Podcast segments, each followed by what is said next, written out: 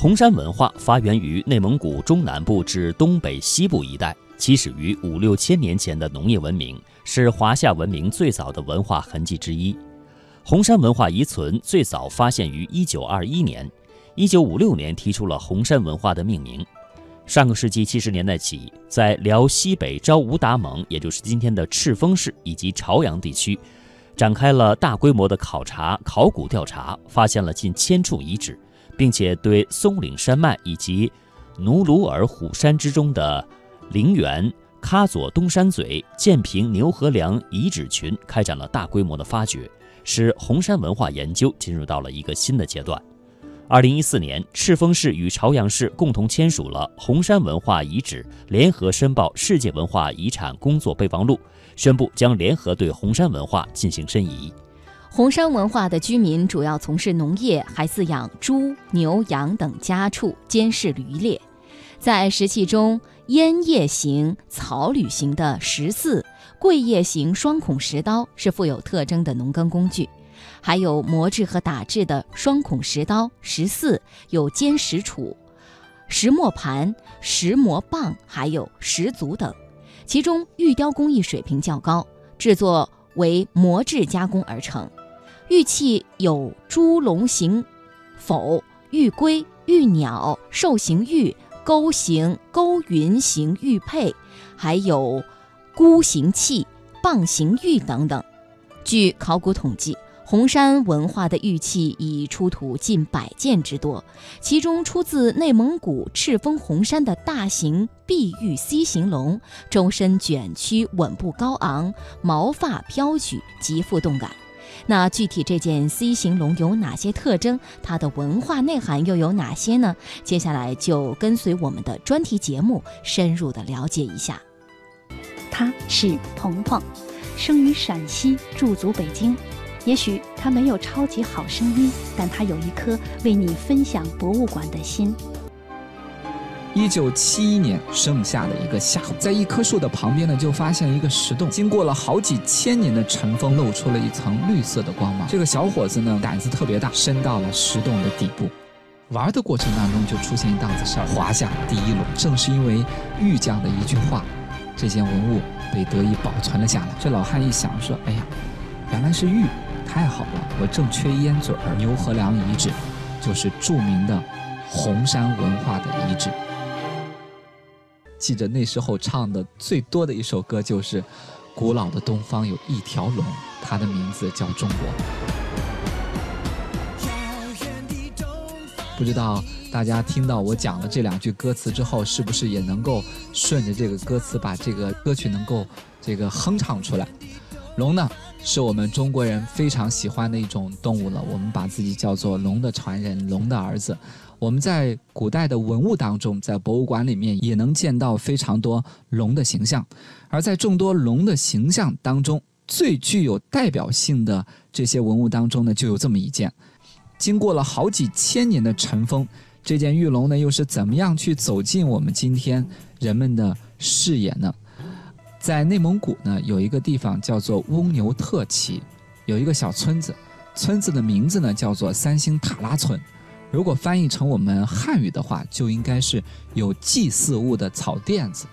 一听就知道这个地方就跟我们看到有些村子叫什么陵村，好像是守墓的、守陵墓的那批后人们在陵墓的附近形成的一个村落，好像这意味着应该会出现一些珍贵的文物在这个地区。村子里面呢只有两百多户人家。一九七一年盛夏的一个下午。有一个姓张的农民小伙子叫张凤祥，来到了村子后面的果林里面呢，在挖坑，在一棵树的旁边呢，就发现一个石洞。他怎么看怎么不像是自然形成的，因为我们在田间地头经常会看到有雨水冲刷或者形成的自然的那种小的洞穴，他怎么看不像是自然的，倒像是人工给他砌起来的一样。这个小伙子呢，可能因为也是年轻，胆子特别大。这要放到我，我肯定没这个胆子。但这个小伙子胆子很大，他想了想呢，还是把手伸到了石洞的底部，在黑暗当中，他就摸出了一个东西。这个东西他一摸，有点硬，有点粗，而且还有一个弧度，弯弯的像钩子一样。但是由于呢，它表面包了太多的这个泥垢，可能是因为雨水过后混合着泥土，然后包裹起来很多年了，就有一层非常厚的泥垢。他不知道是什么东西，以为就是一块废铁，人们扔到这里没什么用处，就把它拿回家了，顺手呢就丢在了院子里面的一边。到了傍晚的时候，据我们这位这个小伙子当时的回忆，到了晚上的时候，他有个弟弟。这小弟弟的年纪也挺小，六七岁，就看到了这个像铁钩一样的东西，他感觉特别好奇，于是呢就找来一个绳子，把它绑起来，自己又拖着绳子的另外一头，在村子里面跑来跑去，跟着小伙伴玩儿。玩的过程当中就出现一档子事儿了，大家猜一猜出现什么事儿了？表面的那层泥垢被磨掉了，这块铁钩呢，大家可以想象一下，因为他们当时认为是这个铁钩。它表面的泥垢被渐渐地磨掉之后，褪去了泥土的质地之后，露出了一层绿色的光芒，在太阳光的照射之下，竟然有玉质的这种感觉出来了。这消息呢就被这个张家老汉给知道了。这老汉一想说：“哎呀，原来是玉，太好了，我正缺烟嘴儿。”于是他就把这块玉拿去找了一个做烟嘴的工匠，说：“你看能不能给我打一个烟嘴出来？”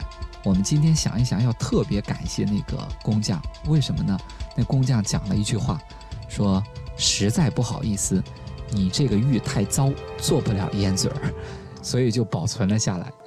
啊，好像历史当中，我们生活当中，经常会遇到这样的偶然。如果不是当时的某一个事情发生，也许就不会有后面的情况出现了。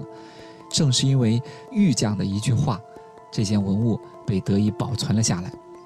后来，在这个大队书记的建议下，张家人呢决定把这件东西交给翁牛特旗的文化馆。可第一次去这个文化馆的时候呢，没有见到工作人员，他就问这个值班人员说：“哎呀，我这什么东西？”然后值班人员一句话就打发回来了，没啥用，他就回家了。过了一段时间之后呢，这个张家人呢还是锲而不舍。这个我们要学习张家人这种捡到文物要上交国家的这样一个精神。就像前两天新闻报道里面介绍的，有一个宝鸡的小伙子捡到了一把青铜宝剑，捐献给了国家。所以说呢，张家人呢又把他带到了文化馆。这个文化馆呢，一个叫做王致富的工作人员就把这件文物给收下来了，而且很爽快的给了这个。张凤祥就挖出来这件文物的那个小伙子，给了三十块钱作为奖励。这三十块钱在那个时候还不算少了，但并没有在意这件文物到底，哎呀，它有多珍贵、多重要，只是简单的按照规定办理了入库登记的手续，把它当做一件非常非常普通的文物呢，给保存了起来。这一放不要紧，一放放了就是十多年，直到一九八零年初的时候，我们在。翁牛特旗的附近，发现了牛河梁遗址，就是著名的红山文化的遗址，这才为我们认识这件珍贵的文物打开了一个视角。在牛河梁遗址当中呢，出土了非常多红山文化的精美的玉器，同样也发现了一种东西，人们这才意识到，原来那个不起眼的玉钩。就是当初被认为是铁钩的那件文物，竟然和牛河梁遗址出土的玉龙是同源同属的关系。从此，这条玉龙才有了自己真正的身份和价值。又过了几年，到了1984年的时候，翁牛特旗文化馆的工作人员贾玉贤和自己的妻子呢，就把这个玉龙呢护送到北京。干什么呢？参加故宫博物院举办的国庆三十五周年的精品文物展览。随后呢，玉龙又被内蒙古自治区博物馆呢带到了日本，参加很多展览。最后呢，被永久的珍藏在了中国国家博物馆的前身——中国历史博物馆。这件玉龙呢，被我们非常多的专家学者认为具有着很重要的价值。给它起了一个非常大气的名字，叫做“华夏第一龙”。在中国公布的第一批禁止出国出境参展的文物当中，就有我们刚才讲到的这件身世特别传奇的玉龙。既然它的材质是玉，那么很多朋友就会想到，好像在我们中国人的心目当中，玉有着格外重要的位置。我们会看到很多人都会有佩玉、戴玉的这个习惯，甚至好像讲究也特别多，比如说男戴观音、女戴佛等等，好多要求。其实呢，早在距今大约一万年前的新石器时代的早期里面，人们可能面对着不同的石头，就已经渐渐的对一种有着光泽的美丽的石头结下了不解的情缘。人们可以把它做成非常精美的装饰品来装点我们的生活，也可以把它当做送给上天的礼物，做成祭祀品，拜祭天上的祖先和神灵。人们把这种石头呢，我们今天就叫做玉。在东汉许慎的《说文解字》当中，对玉有非常好的一个解释，说玉石之美者有五德，赞美了在玉的身上呢有五种特别的品质。哪五种特别的品质呢？它有着温润的光泽，想一想有没有？它有着舒扬的声音，好像声音听起来也很舒服。有着坚韧的质地，有着致密的组织，还有绚丽的色彩。等等，有兴趣的朋友可以找一找，在玉的身上，我们可以找到哪些值得我们去记住的一些点。但是有一点想和大家分享的，就是中国人的很多思想都是植根于土地的，我们离不开我们脚下的这片土地。虽然说我们的商业出现的比较晚一点，但是我们很早就已经有了青铜铸造的钱币。但青铜铸造出来的钱币长什么样子呢？长得像一把铲子一样。始终脱离不了农业的根基，就像我们中国人喜欢玉一样，因为玉吸收天地灵华，它来自于土里，来自于我们脚下的山石，它和这片大地有着紧密的联系。因此，要了解中国的文化，一定不能脱离我们脚下这片深厚的土地。当然了，在玉的身上，我们古代的先民不仅仅是看到了宝石的美丽，也衍生出来很多中华文化的含义。每一个时代也都有属于这个时代的玉器的造型，还有它的特点等等。我们这里讲到的红山文化的玉龙，它的质地呢叫做岫岩玉。在中国呢，很多地方都有玉石的矿藏，比如最珍贵的，我们非常熟悉的就是羊脂玉等等。然后呢，但因为地质构造不同，每个地方产的玉石呢都不大一样，有的细腻，有的粗糙，有的是绿色的。有的是淡淡的粉色的，像我的家乡陕西那块儿附近产的玉石，好像粉色的很多，很漂亮，女孩子很喜欢。而在辽宁省鞍山市的岫岩县，就出产一种泛绿色的玉石，从这个石器时代开始就已经被我们古代的先民认识和利用起来了。